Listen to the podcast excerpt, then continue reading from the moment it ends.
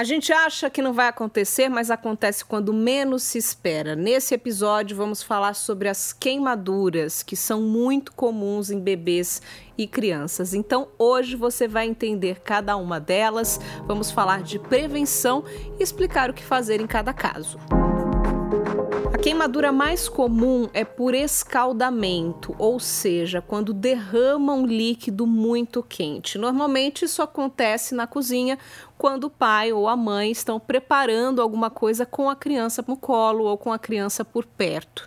Então nós vamos começar falando sobre as orientações para evitar esse tipo de situação. E eu continuo contando com a ajuda do Dr. Fernando Beluomini, chefe da unidade de emergência pediátrica do HC da Unicamp.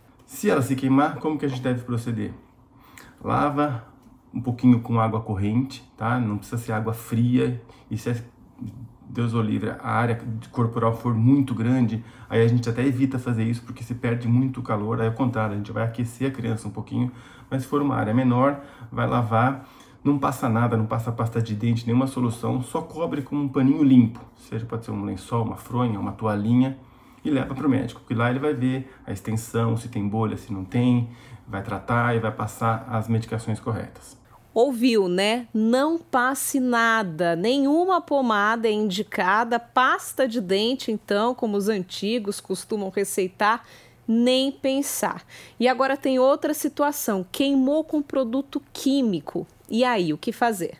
Aqui o cuidado com a lavagem é mais intenso. A gente tem que lavar vigorosamente muitos minutos, pelo menos meia hora com água corrente, porque enquanto a substância estiver ali, ela pode estar progredindo, pode estar aprofundando a queimadura. Então você tem que lavar a exaustão.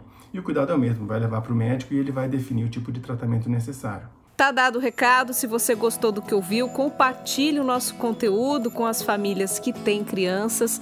E a gente lembra que todos os episódios estão disponíveis nas principais plataformas de áudio, no nosso canal no YouTube e no podefalarmãe.com.br.